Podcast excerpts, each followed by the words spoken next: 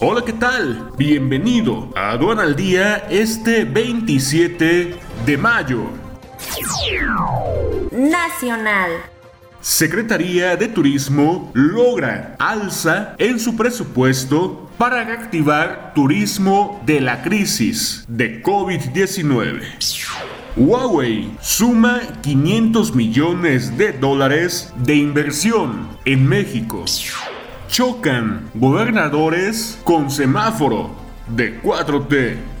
El peso en su mejor nivel frente al dólar desde el 13 de marzo.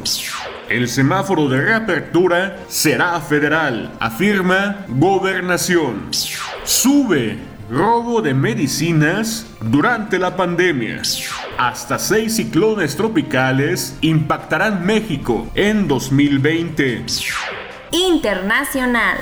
Unión Europea propone multimillonario fondo de recuperación para la crisis.